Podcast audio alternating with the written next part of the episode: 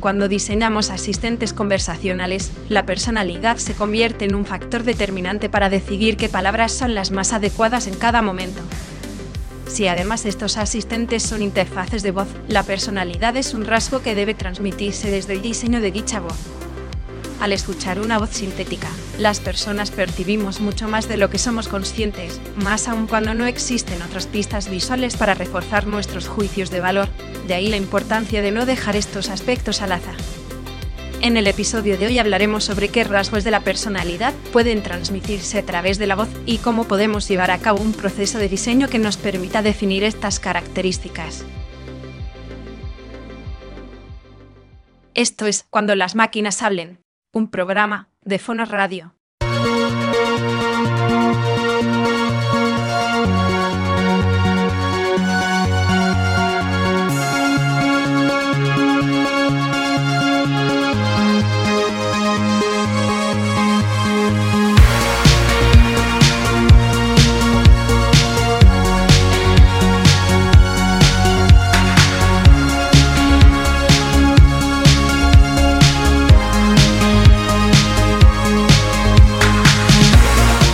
Os damos la bienvenida al primer programa de Fonos Radio sobre voces sintéticas. Te saluda Caliope, la voz de Fonos. Me acompañan Nieves Ábalos y Carmen Hassan.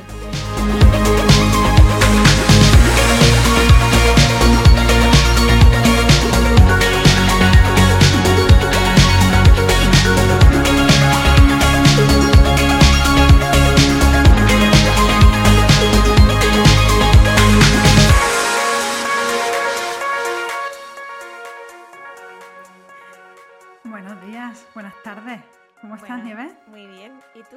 ¿Cómo vas? Muy bien, muy bien. Estamos ya en el episodio número 9. Madre mía, hemos llegado al noveno. Hemos llegado al noveno, hemos llegado al noveno de esta primera temporada. Esto es una victoria, claro. Bueno, es que hay muchos temas en realidad. Yo creo que vamos a cerrar temporada, pero ya mismo. Sí. Todavía no, pero más que nada por, bueno, por cortar en verano y, y empezar de nuevo en septiembre, pero hay Sí. muchos temas que se nos están quedando se nos están quedando pendientes, pero uno que no podíamos dejar Sí, es el de la personalidad. sí. ¿Qué te parece este tema? Pues otro temazo, ¿no? Claro. otro temazo. No, me parece. Ya ha salido, de hecho, en algún que otro episodio lo hemos introducido, hemos hablado de ciertos aspectos que tienen que ver con la personalidad. Eh, Pero es lo suficientemente importante como para que tenga su propio espacio, ¿no? Eh, además, el diseño de la personalidad es transversal, impacta en, muchas cosas, ¿no? De, de nuestra comunicación con las máquinas, ¿no? Eh, y tenemos que tener en cuenta pues muchas capas y creo que qué mejor oportunidad que hoy, ¿no? Como para que comentemos estos aspectos. Que también te digo, yo creo que nos va a dar para otro episodio. sí. Es verdad que íbamos cortando el guion y íbamos diciendo, no, esto mejor para otro momento. Vamos a centrarnos un poco solamente, solamente en esta parte. Pero sí, bueno, Sí. pues para lo que dé. Y para también eso, pues para aprender, en realidad lo guay, yo cada vez que me tengo que preparar un episodio de esto es documentación y, Sí. y aprendizaje, es un camino muy chulo. Sí, eso es. Así que, así que bueno, vamos a darle caña. A ver si, ¿qué te parece si empezamos por hablar un poquito de, de bueno, el tema de la personalidad? Estamos hablando de personalidad en voces sintéticas, ¿no? Vamos a hablar, ese es el, digamos, el, el tema principal, pero eh, eh, ¿qué valor tiene la personalidad? O sea, la primera pregunta un poco es ¿qué características de la personalidad se transmiten a través de la voz y qué le podemos, qué valor tiene la personalidad en las voces sintéticas? Eh, pues me parece un buen punto de inicio, ¿no? Y además, ¿y- ¿y por qué a las voces sintéticas le damos personalidad? ¿No? ¿Por qué? Cuando estamos trabajando con un software, eh, ya sea una interfaz conversacional, o sea, con una máquina con la que hablamos o con una máquina con la que interactuamos, da igual, es importante porque estamos antropomorfizando de alguna manera y reflejando muchos de nuestros juicios y de nuestros ecos en esa máquina. Lo hacemos de manera inconsciente, ¿no? No es, Mm. es que no somos conscientes, pero lo hacemos. Entonces, si nosotros vamos a hablar con un sistema, con una tecnología que tenga una voz sintética o no, pero si vamos a hablar con un sistema que conversa con nosotros, vamos a inferir de alguna manera una personalidad, ¿vale? Claro. Y la vamos a inferir a partir de tres elementos, ¿no? La elección de las palabras, esas palabras que usa la máquina para hablar con nosotros, la voz, como bien decía, la voz sintética o la voz locutada, y el comportamiento, ¿vale? Mm. Cómo se comporta en ciertas situaciones, ¿no? Y es que esas tres cosas van a hacer que en base a nuestro juicio y nuestro sesgo, a lo que sabemos del mundo, ¿no?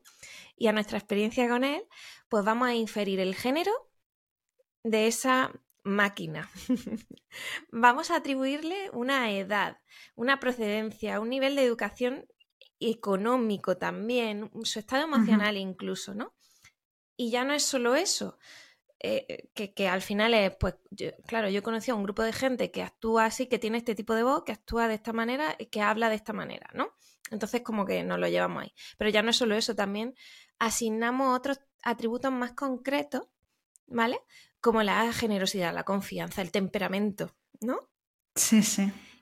Y de esto podemos decir, oye, ¿y, qué, y de las tres cosas, qué es lo que más peso tiene para que infiramos la personalidad? Pues eh, según el libro de mm, Clifford Nash, que se llama Wire for, mm, Speech, eh, de Clifford Nash y Scott Brave, ellos hablan de este tema, hacen muchos experimentos. Bueno, Clifford Nash es una máquina, hace un montón de experimentos y cuenta muchas cosas, pero voy al lío. en este libro en concreto hablan de que la influencia de la voz es casi lo más importante. Las personas confían más en las características sonoras de la voz que de lo que realmente dice la voz, ¿no? De las palabras que se usan para crear ese juicio acerca de la personalidad de, en este caso de alguien, hablaban de una persona, ¿no? Pero esto lo, extrapolamos a las máquinas.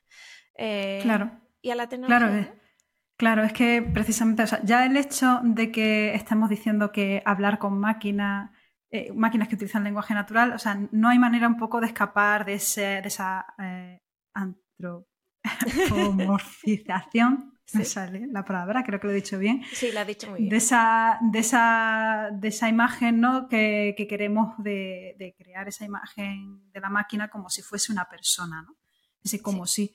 Eh, pero es verdad que, bueno, que como no se puede escapar, eh, lo que hay que hacer pues es eso, entender un poco hasta qué punto está la voz, en este caso, transmite también esa personalidad y además eh, es especialmente importante sobre todo cuando no hay ninguna pista visual o física. Eh, por ejemplo, cuando estamos escuchando la radio o hablamos con alguien por teléfono, todo nuestro juicio que vamos a hacer, los que has comentado, lo hacemos solamente basándonos en la información acústica de la voz. Eso es. O sea que mm, fíjate si, tiene esto chicha. Yo me he traído un estudio que quería compartir contigo. Vale. Bueno, hay un estudio que, que bueno, se pregunta el estudio un poco qué, nos puede decir la voz de una persona, ¿no? Si, si realmente podemos extraer esos rasgos de la personalidad solamente a través de la voz. Y hay una investigación internacional de la Universidad de, a ver si lo digo bien, Göttingen. Yo no sé alemán, así que si lo he dicho mal, lo siento. Eh, voy a hacer como lo de McKinsey, ¿no? Que voy a disculpar por pronunciar incorrectamente algunas cosas, porque no sé alemán. Otras cosas sí, pero no. Total, que esta, universidad ha investigado cuáles son esos rasgos ¿no? que se transmiten a través de la voz. Y los investigadores han descubierto que, por ejemplo, cosas como los tonos más graves, mm, o sea, no por el volumen, sino por el tono grave, se asocian con, con individuos más dominantes, más extrovertidos y con más interés en el sexo casual, tanto para hombres como para mujeres. A mí esto me hace mucha gracia que incluyan, porque claro, siempre se incluye esta pregunta, ¿no? En el modelo este Five Model, no sé qué, no me acuerdo de la personalidad, ¿no? Que es esa probabilidad, ¿no? De, bueno, pues de tener relaciones o encuentros sexuales con, otras personas, ¿no? Eh, por otra parte, también se percibe que voces más agudas están asociadas a personas más nerviosas, menos agradables y más neuroticistas. Es decir, personas que son más negativas o están más preocupadas. Vale. A mí me resulta todo esto muy, muy curioso, ¿no? Porque, bueno, no sé si en algún momento, o sea, es verdad que en las voces también ahí buscamos esa atracción, ya no solamente supongo que, atracción sexual, sino atracción emocional, ¿no? Esa, esa conexión de alguna manera que haga que la escucha sea pues eso, agradable y que sea auténtica. ¿no? Sí. Son, son cosas que están ahí. También eh, otra cosa que decía el estudio, dice, bueno, pues las voces más fuertes más, son más, más bulliciosas y más despreocupadas se perciben como más extrovertidas. Fíjate. Y las agudas como más introvertidas. Fíjate. Ahí queda un poco ahí eso.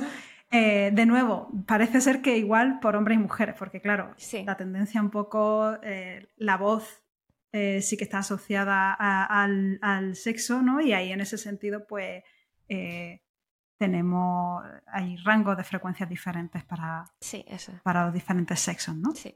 Evidentemente hay un- en un rango intermedio hay- es más difícil, también va por una cuestión cultural que nosotros seamos capaces de percibir si es un hombre o una mujer, o sea que eso también es cultural. ¿no? Sí.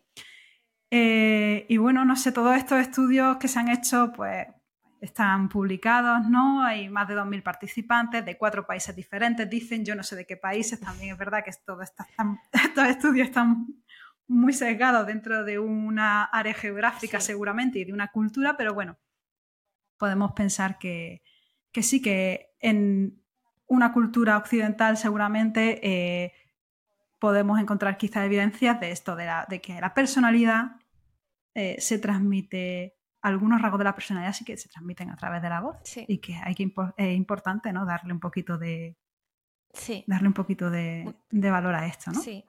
Y como decíamos al principio, pues pensarlo, trabajarlo y definirlo, ¿no? Definir esa personalidad, porque si no, van a ser nuestros clientes, nuestros usuarios y usuarias quienes eh, lo enfoquen, ¿no? Y a lo mejor esto tiene unas consecuencias si, si somos una empresa con una marca, con unos valores, pues que no queremos que, que suceda. ¿no? Entonces sí que es importante tenerlo en cuenta en este proceso de, de creación de producto, ¿no? Para Claro. generar la mejor experiencia posible a, a quienes vayan a interactuar Vale. con nosotros, ¿no? Exacto. Y entonces, si eso pasa de persona a persona, de voz a voz, ¿qué, qué pasa con las máquinas? A ver, nosotros hasta ahora hay, sí que es verdad que hay eh, asistentes que están en el mercado, Sí. que se usan muchísimo. Google, Alexa, Siri, Cortana. Hay muchísimas muestras ya de demostraciones y cada uno utiliza también una voz. ¿Qué, qué pasa? ¿Cómo, ¿Cómo han analizado, cómo han construido y diseñado esta personalidad estos asistentes? Pues ¿Cómo se han llevado la personalidad a la voz? Pues muy buena pregunta y también decirte que, por ejemplo, hay poca, hay poca información de ello, excepto algunos artículos por ahí en internet que, pues, de cuando hicieron el proceso de diseño de personalidad de Alexa, ¿no? Cómo lo enfocaron, que, que, que en la conclusión de la toma de ciertas decisiones, por qué se llamaba Alexa, por qué se comportaba así, porque tenía una voz femenina, ¿no? Eh, igual, em, pues creo que pasan con el resto, ¿no? Se ha comentado en algunos artículos quién trabajó en el diseño de personalidad de Cortana, el asistente de Microsoft, ¿no? Em, y luego están también las guías que ellos han querido, esta- la- estas grandes empresas con estos grandes asistentes, las guías de personalidad que ellos han querido transmitir, ¿no? Hacia, hacia terceros, de terceras empresas como nosotros, para que si creamos una experiencia conversacional dentro de estos asistentes, a día de hoy solo se puede con- construir en Alexa, pero también eh, antes se podía hacer una aplicación de voz para Google Assistant, pues que nos alineemos con los valores de la personalidad que ellos han definido en este proceso, ¿no? Entonces, estos asistentes eh, normalmente eh, están diseñados para un, pu- para un público general y como asistentes generales, ¿no? ¿Esto qué significa? Pues significa que buscan que la personalidad agrade a la mayor cantidad de personas posible. Entonces, ¿esto que, eh, cómo se ve reflejado en la personalidad? Pues una personalidad con unos valores de marca que ellos han decidido muy concretos, ¿vale? Y bien reflejados, pero con una personalidad, voy a llamarlo neutra, ¿no? Si tú le preguntas por un chiste, los chistes de todos estos asistentes tienden a ser, voy a decirlo, malos. Porque buscan ser lo más Malos, neutros sí. posible, claro.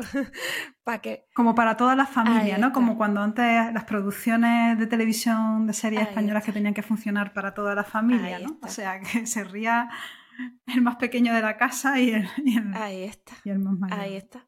Eh, hay un estudio que hicieron eh, desde el grupo de Aura de Telefónica en 2019-2020, no recuerdo, creo que era 2019, em, que además han estado trabajando, ha sido una línea de trabajo que han tenido y que ha sido muy interesante, eh, sobre cómo se diseña la personalidad en estos asistentes y también eh, estudios del impacto de la personalidad, ¿no? Y, os recomiendo, os pondremos toda esta info en la descripción del episodio y en un artículo que estará publicado en el blog también, em, pero básicamente pues hacen eh, un estudio de las características de los rasgos de personalidad de estos asistentes, ¿no? En cuanto a inocencia, en cuanto a ayuda, ¿no? Eh, y es muy interesante ver cómo más o menos todos los asistentes generales tienen una parte común y dices, claro, es que, es que para eso están, ¿no? O sea, que los rasgos tienen que estar alineados con la marca, obviamente, pero también con el objetivo, con la tarea, ¿no? Pues ese al servicio de la gente ¿no? y ese tipo de cosas. Y hablo del... Eso es importante, lo de al servicio de la gente. Eso es. Eso es. lo que tú comentabas de los comportamientos al final. O sea, aquí ya estamos asociando dos cosas, que lo que ese asistente o asistenta es capaz de hacer, que lo llamamos el asistente, pero con voz femenina a lo mejor hay que, a lo mejor tiene otros pronombres. Pero eh, bueno, en ese caso, el asistente tiene una tarea de servir. Eso es. y tiene una voz mayoritariamente femenina. Y eso es otra de las elecciones que tuvieron que hacer, la elección de la voz, ¿no? Eh, y la mayoría de estos asistentes, bueno, desde los inicios, eh, decidieron ponerle género femenino. No todos un nombre femenino, Google Assistant es un nombre neutro. Eh, pero de primera esa voz femenina siempre estaba incorporada. Es verdad que, mm, por ejemplo, Google Assistant tiene un enfoque mucho más inclusivo a la hora de diseñar el asistente y si tú le preguntas, en general tiene un género neutro el asistente y de hecho tiene voces sintéticas diferentes que tú puedes usar para que elijas qué, qué, voz quieres escuchar y, y, eso está alineado con que todas las frases del asistente están escritas en neutro para que encajen con la voz, ¿no? Claro. Y además, eh, La, elección de la voz no va en torno al género. Tú no eliges voz masculina o voz femenina, sino que tú eliges un color de la voz, que me parece también muy guay, ¿no? Eliges el color azul, verde, naranja, la voz que más te apetezca escuchar y con la que te sientas más cómodo, ¿no? Y luego también eh, Siri en inglés eh, sí que han incluido una voz de género neutro para el asistente. Le puedes cambiar la voz. Ahora Alexa, Alexa también le puedes cambiar la voz eh, para que tenga una voz masculina. Lo que pasa es que sí que han tenido un poco más de fricción porque Alexa desde el inicio estaba pensado en femenino. O sea, es que el nombre Alexa es femenino. y la frase... Sí, podrían haberlo dejado en Alex y habría funcionado como nombre eh, para cualquier género. Sí. Pero claro, y, todas las frases en español, en español es un lenguaje que, tenemos el neutro en todos los, o sea, perdón, el género, en los adjetivos y en muchos sustantivos, ¿no? Entonces, han tenido que cambiar las frases de Alexa en español, que están escritas, que estaban en género femenino, ahora para que encajaran con la voz en masculina. Porque, eh, claro, es, es, que todo está asociado, una voz, a, una, a las palabras que usamos y al comportamiento, ¿no? Sí, existe cierta disonancia seguir llamándolo Alexa. O cambiarle también la, palabra, ¿no? que la despierta que a eco. Eso es. Que en español. En la otra manera. En español teníamos, ya no me acuerdo muy bien, pero eco, ¿no? Y no sé si en inglés por lo menos estaba computer también y Amazon. Ah. Creo. O sea, bueno, ahí eh, Amazon Alexa ha decidido incorporar pues un más nombre de invocación, pero el asistente en general se le sigue conociendo como Alexa. O sea, aunque use diferentes nombres de invocación, todo el mundo se, se refiere al asistente como, como Alexa, ¿no? Ahora, si quieres, seguimos también con respecto al tema de la personalidad en asistente de voz, pero me parece interesante hablar un poco de los estereotipos, ¿no? Venga, vamos a, ello. Ya, hemos, ya hemos metido un poquito ahí de... un poco la patita porque al final es importante también, ¿no? Esto sí. que se, es lo que estamos diciendo, ¿no? O sea, eh, ¿se transmite la personalidad a través de la voz? Sí, transmitimos características humanas a través de la voz, somos capaces de percibirlas, pero además esos rasgos que percibimos tienen unos sesgos y son, eh, producen pues unas emociones y una, eh, bueno, unos juicios diferentes en cada una de nosotras. Entonces, eh, ¿Qué nos cuentas? Cuéntanos cositas, cuéntanos cositas curiosas sobre, sobre este tema. Pues, em, pues eso, ¿no? Y, muchas veces nos preguntamos por qué las voces de estos asistentes tienen que ser femeninas, ¿no? O sea, estas preguntas están ahí, ¿no? Mm. Pues em, yo recomiendo encarecidamente que leáis a Clifford Nash, que como lo mencionaba antes, eh, investiga, hace experimentos con respecto a cómo socialmente esto, esta, pues, cómo nos relacionamos con las máquinas. Entonces, en su libro eh, The Man Who Lied to His Laptop, em, menciona un experimento que hicieron con BMW, ¿vale? Con el sistema, el GPS de BMW, BMW marca alemana, coche alemán, eh, que por cierto han sido precursores en esto de introducir asistente de voz en el coche. Esta tecnología, gracias, coche, es que es el mejor sitio donde usar también la voz y la interfaz. También te digo, claro, cuando tienes las manitas y la, y la mirada en la carretera y las manos en el volante. Ya no se puede hacer otra cosa. otra cosa. Y ahí es curioso, porque ¿qué necesitas cuando estás conduciendo? Que te den indicaciones, ¿no? Hacia dónde tienes que ir para llegar a un sitio, ¿no? Em, pues hicieron un experimento Em, y llegaron a la conclusión de que cuando un experimento previo, entiendo, a, poner en producción el sistema con dos tipos de voces sintéticas, una voz masculina y una voz femenina. ¿no? la tarea del sistema era la misma, dar, dar indicaciones, perdonadme, indicaciones hacia de una dirección. Entonces, cuando el sistema de navegación tenía voz, los conductores hicieron un test en Alemania, pues los conductores hombres alemanes se negaban a recibir direcciones de una mujer. Literalmente decían, I don't trust directions from a woman. O sea, no confío, no confío en las direcciones que me da una mujer, ¿no? En las indicaciones que me da una mujer. Y, Clifford hace una reflexión en el libro acerca de, eso, como tareas que no, que no están estereotip... O sea, tareas que no tienen por qué tener un estereotipo, ¿no? Eh, al final la sociedad, como socialmente sí que, sí que lo tienen, eh, no tienen un estereotipo en una máquina, pero socialmente sí que lo tienen, pues influye, el género. reproduce, eso. Influye el género, reproduce y amplifica. Bueno, lo de amplificar es algo que podemos ver ahora de cómo, cómo podemos parar eso, pero sí, la máquina al final está diseñada a según, bueno, pues, a, la, según la decisión de, de, ciertas personas. Y también luego cuando, cuando interactúa la gente con ella, pues bueno, tiene una experiencia subjetiva. Y, y eso, sí. Con eso. Y es que es verdad que los estereotipos son como muy fuertes, socialmente están ahí, ¿no? O sea, están a dos niveles, ¿no? Pero luego es lo que tú dices, está la decisión de llevarlo, llevarlo o no a la tecnología, ¿no? Y, y es verdad volvemos a lo mismo. Esto pues lo tenemos que... Es una decisión que tomamos en el proceso de diseño, que puede ser la más correcta o no, pero es verdad que es que las personas que luego van a interactuar con esa tecnología van, van a estar eh, poniendo también esos estereotipos en, en ello, ¿no? Sí, sí, sí, sí. No, iba, iba a comentar totalmente lo, de eh, también eh, el hecho de decidir en este punto qué hacemos. Si, si este es un poco el experimento y evidenciamos que existe un estereotipo de género, ¿vale? Eso lo vamos a ver siempre, ¿no? Es como que decidimos ahora, ¿no?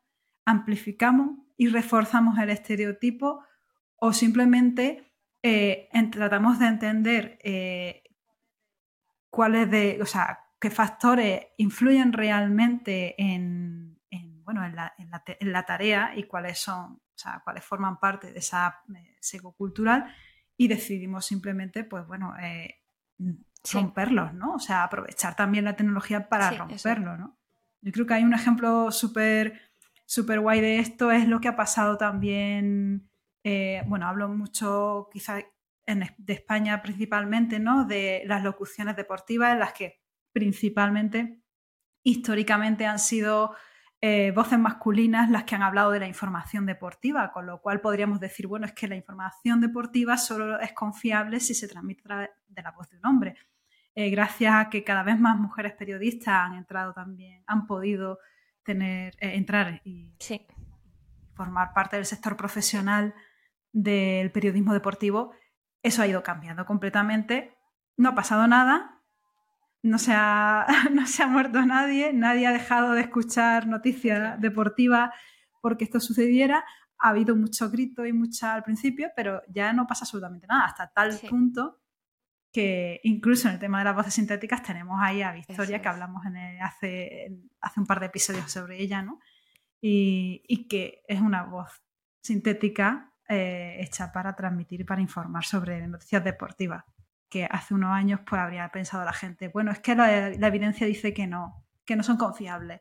Bueno, pues aquí igual. Eh, a lo que hay que cambiar es eso, eh, esa, imagen de esas, que tienen esas personas de no confiar en las instrucciones, no, no querer recibir instrucciones. Sí. Cuando llega el momento de diseñar las voces sintéticas, un paso importante es diseñar esa personalidad y decidir esas características. Y para eso, pues, eh, trabajas en un workshop para facilitar esas decisiones que hay que ir tomando. Hay un paso que me resulta muy interesante. Hemos hablado, pues eso, de decidir quizás esas características, de cómo tiene que ser la voz y tal, pero hay un paso mm, curioso que es el de las dinámicas de poder.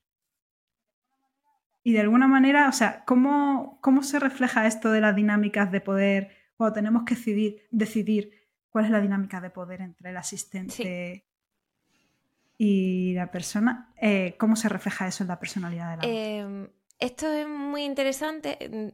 Ponemos, pongo un poco también en contexto. Ese workshop eh, busca definir la personalidad de una interfaz conversacional, ¿vale? Con voz o, sin voz. En realidad esto aplica al comportamiento que va a tener esta interfaz conversacional, ¿no?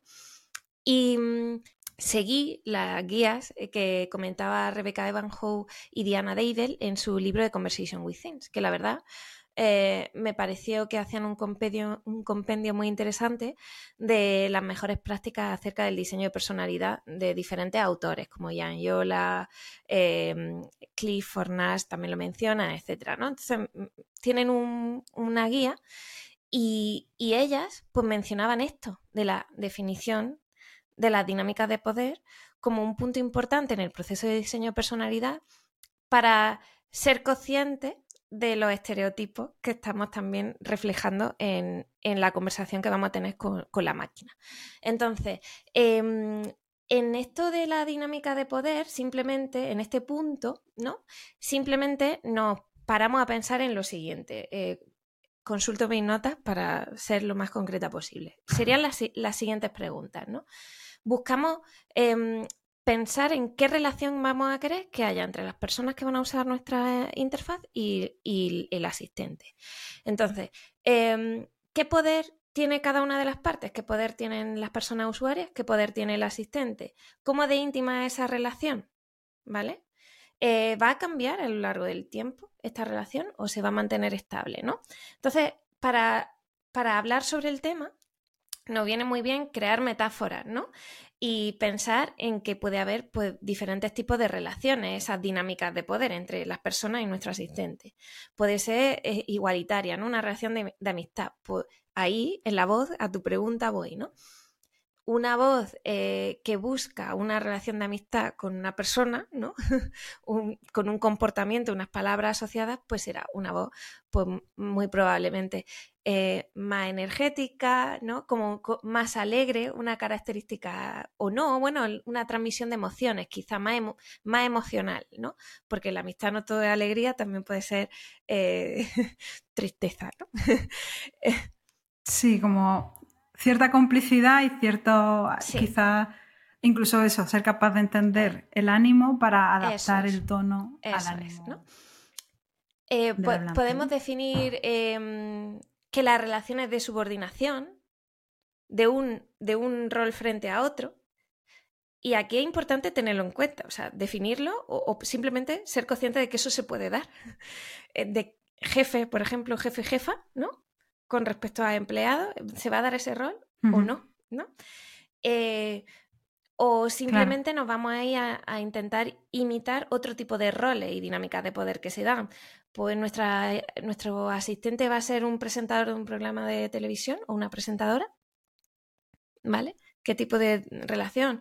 Eh, o de alguien experto o experta en un tema o alguien que está al servicio de alguien, como alguien que trabaja en una biblioteca, por ejemplo, servicio de información. Eh, mm, mm. Claro, aquí, aquí tiene mucho que ver también lo que, precisamente lo de que ponías el ejemplo de antes, ¿no? Lo del, del coche. Esa, esa, idea preconcebida de recibir instrucciones eh, no son más que mm, indicaciones para poder eh, llegar a un lugar de forma efectiva. Pero o sea, está un poco también esa imagen ¿no? que damos nosotras y, eh, cuando eh, interactuamos con la máquina. Es decir, vale, pues según el comportamiento de la máquina, mi lugar es este. Yo soy quien da las órdenes o quien las recibe o, no. es una relación entre iguales, es una relación relajada o es una relación autoritaria y tengo que prestar atención porque no hay vuelta atrás. Y eso de alguna manera pues también se ve reflejado en la voz con ciertos atributos y cierto voz, ¿no? Eh, palabras que usamos y esos comportamientos, ¿no? Y es, muy importante. Muy bien. ¿En qué momento o qué comportamientos claves son los habituales los que vemos el reflejo de la personalidad que hemos diseñado? Eh, pues claro, cuando trabajamos con interfaces conversacionales, al final eh, hay ciertas cosas que imitan cómo hablamos con las personas, ¿no? Entonces, vamos a ver reflejada esa personalidad en situaciones, por ejemplo, como la primera vez que hablamos con, nuestra máquina, ¿vale?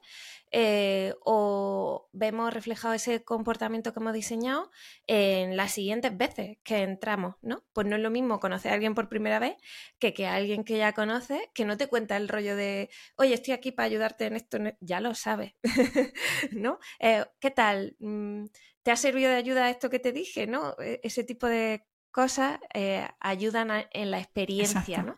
Pero ya no es solo en, esa, en ese inicio de conversación, ¿vale? Sino mm, eh, los comportamientos se ven reflejados en si alguien nos pide ayuda, con directamente, oye, necesito ayuda, ¿no? Eh, con algo eh, que, nos, que la interfaz de nuestra máquina sabe hacer, tiene la capacidad de hacer, o no tiene la capacidad de hacer, ¿no? Y os pongo un ejemplo. Ese perdona, no te he entendido, ¿vale? Si alguien está pidiéndonos algo que no estamos entendiendo y que no somos capaces de hacer, a lo mejor ese perdona no te he entendido no es el mejor diseño, eh, pues podemos trabajar en, vale, es algo que no podemos hacer, es una tarea que está fuera de nuestro dominio. Venga, pues vamos a decirle a esta persona que le podemos ayudar, con eso no le podemos ayudar, pero sí que le podemos ayudar con esto otro, ¿no? Ahí se ve reflejado eh, pues mucho de lo que, de lo que trabajamos. Vale. O sea que eso también, eh, volviendo un poco otra vez al tema de asistentes, ¿no? Eh, eso va también en línea con, con esa guía de cómo debería de responder Alexa, por ejemplo, o Google o lo que sea, eh, con esas guías que tienen estos asistentes precisamente para decir cómo debemos responder ante esas situaciones, cómo debe de comportarse ya que está la personalidad definida del asistente, estas deberían de ser las maneras. Y si nos salimos de ahí, podemos crear, eh, no solamente romper una guía, es que romper la experiencia eh, completa ¿no? de interacción con ese, con ese dispositivo. Eso no querrá decir, de todas maneras, que diseñar eh, una skill en concreto dentro de estos dispositivos pueda tener una personalidad y pueda tener su propia voz, porque sí que rompe ya decir, no es Mm, eh, Siri quien lo está diciendo. Es que es otra personalidad diferente y le vamos a dar otras características y por eso tiene otra voz. Eh, ahí también, claro, esa es la oportunidad que tienen las marcas, ¿no? También para, meter, para, introducir pues, sus valores de marca, ¿no? Y, su, y su propia personalidad. Sí, efectivamente, ¿no? Hay una de, además, una de las cosas que dice, efectivamente, es que necesitamos ser consistentes en el uso de la personalidad, ¿no? ¿Por qué buscamos que haya siempre consistencia? Eh, porque si así estamos ayudando de alguna manera a quien nos usa, a la persona usuaria, a que pueda predecir el comportamiento de la tecnología. De Alexa o de Google Assistant, ¿no? Más o menos con las interacciones vamos haciéndonos esa idea en la cabeza de cómo es su personalidad. Si no somos consistentes y de repente eh, Alexa empieza a decirnos chistes mm, picantones, pues decimos, ¿esto qué ha pasado? ¿Qué es esto de aquí, no? Entonces, hace falta que siempre haya una, em, coherencia, consistencia. Em, hablando de Alexa, es que y la guía, o sea, que es que es importante porque es que incluso en la certificación te dicen, te pueden echar para atrás una experiencia de voz, una aplicación de voz, porque uses la voz de Alexa y la persona, lo que dice Alexa, las palabras que usa, el comportamiento de tu aplicación de voz, es, eh, no está alineado con cómo se debería comportar Alexa. Entonces ahí es lo que tú dices, Carmel. Lo ideal es, vale, pues yo necesito que se comporte de manera diferente porque mi marca tiene unos valores y una personalidad diferente. Pues entonces se trabaja el diseño de personalidad y se puede utilizar otra voz sintética en la experiencia y se, crea el personaje, digamos. Se, puede crear un personaje em, que se dé paso, Alexa da paso a este personaje, ¿no? Y así, por ejemplo, lo hicimos con la aplicación de voz de cervecistas, que es una experiencia de cata para Mau San Miguel, y pues la voz eh, y el comportamiento es diferente al comportamiento de Alexa. Tiene una guía de personalidad diferente y usamos una voz sintética diferente, ¿no? Entonces, esto es muy interesante. Mm, es que, además, pensad que es que la personalidad que tienen Alexa y Google, como decíamos antes, es bastante más neutra, ¿no? entonces es muy probable que lo que queramos hacer nosotros se salga un poco de, esa personalidad, ¿no? Así que es importante trabajar estos, estos puntos, ¿no? Y también casi que el nivel de, de personificación que, vamos a querer darle a nuestra experiencia. y eh, vuelvo a, estoy hablando ahora en el caso de una aplicación de voz para Alexa, ¿no? Que podemos plantearnos, oye, esto es un chatbot, esto es otra cosa aparte, y no vive en Alexa, no está bajo, em, bajo las pautas de personalidad de otro asistente, ¿no? Pues siempre nos tenemos que plantear cuál es ese nivel de, de personificación que queramos darle, ¿no? Pues sí, ahora que has introducido este tema, porque has dicho dos palabras, una es personaje, crear un personaje que puede llevar a cabo, o sea, evidentemente pasa por definir su personalidad y mm, todas las características que la van a reflejar, ya sea la voz, sea el nombre que le damos al personaje, incluso si tiene un avatar y una apariencia física, lo que dice, cómo lo dice, todo ese tipo de cosas, tienen que encajar, eh, ¿no? Y tienen que, digamos, que tener cierta coherencia o, cierto, o cierta narrativa, algo que, realmente no, no nos crea decir, mm, esa, esa, no sé, ese choque, esa disonancia, ¿no? Em, comentábamos esta mañana que me ha resultado muy curioso la web esta de character.ai, que es una web muy curiosa, ¿no? En la que se, han, creado con grandes modelos de lenguaje, han creado como personajes. Tú también puedes crearte tu propio carácter, tu propio personaje, en el que eliges esas cosas, ¿no? Eliges, bueno, ciertas características. Y hay algunos ya creados eh, que puedes hablar, pues no sé, con Abraham Lincoln, puedes hablar con Tony Stark, puedes hablar con personajes de anime, en fin. Incluso puedes escucharlos, ¿no? También si eliges coger la voz, puedes escucharlos.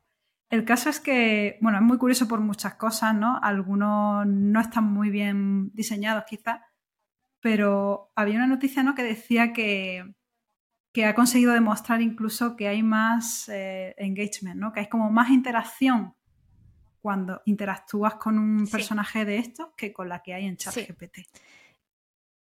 Y, bueno, eh, y por esta razón la, empresa que está detrás de Character.ai eh, ha recibido una millonada de, financiación.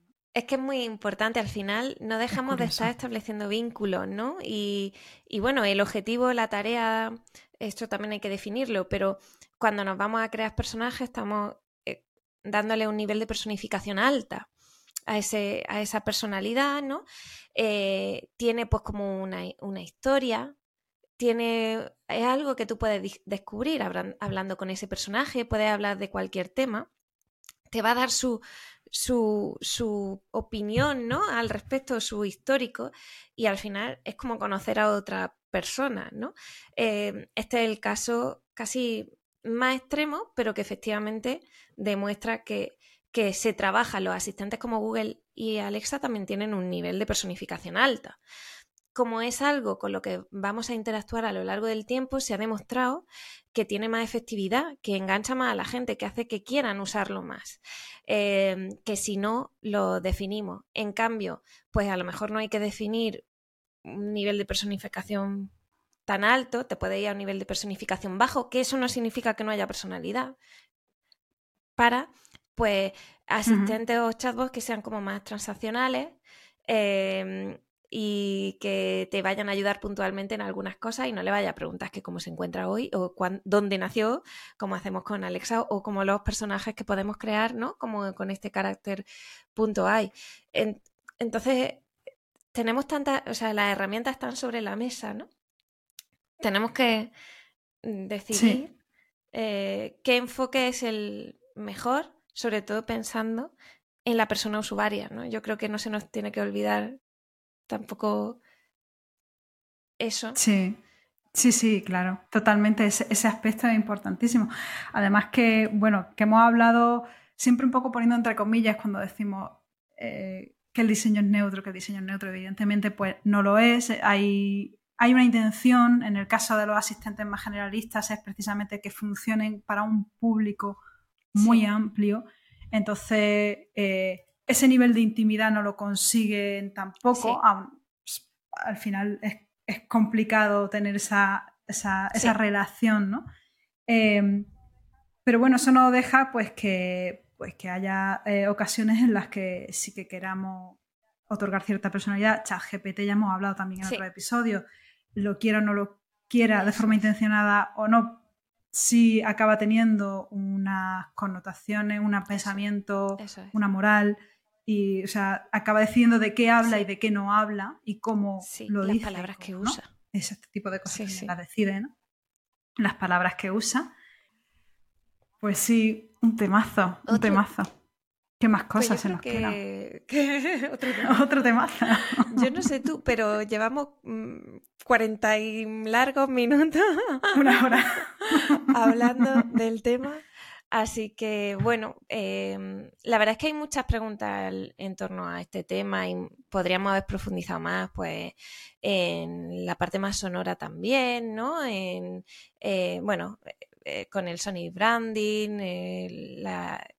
el, diseño sonoro, podríamos haber mm. profundizado más en esta parte, en cómo alinear con lo visual también toda la personalidad, ¿no? Y mm, incluso yo creo que nos sale otro capítulo también acerca de mm, cómo qué cosas hay que tener en cuenta también cuando nos ponemos a generar el lenguaje con este tipo de grandes modelos del lenguaje, ¿no? Em, cómo va a ser el trabajo. es que salen muchas ramas. Así que si quieres las dejamos para mm. otro episodio. Bueno, esa y los temas que quieras sacar, quienes pues, nos estáis escuchando, podéis. claro, claro. Sí, sí, porque es verdad, o sea, también todo el tema de la, bueno, un poco lo que decíamos antes, de la interacción multimodal, o sea, la personalidad representada a través de la voz, a través de la imagen, del personaje o a través simplemente de la comunicación gráfica, ¿no? Eh, toda esa coherencia, lo que tú has comentado, grandes modelos de lenguaje, cómo, cómo entrenarlos, cómo usarlos para que se expresen y se comporten. Y siempre teniendo en cuenta los secos y los Pues. A ver. A ver. que sirvan las máquinas para romper con, los estereotipos que, que más nos perjudican.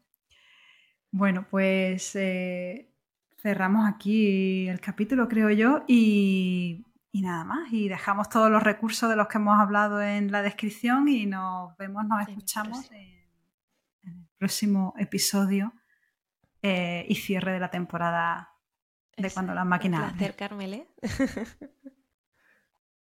un placer, Nieves. Ha sido un placer hablar y ser escuchada. Muchas gracias por estar ahí. Nos vemos en el próximo episodio.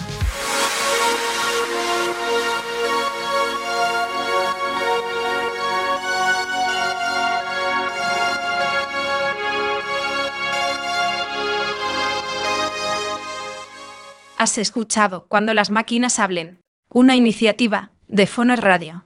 Encuéntranos en decfonos.com y crea contenido sonoro con voz propia.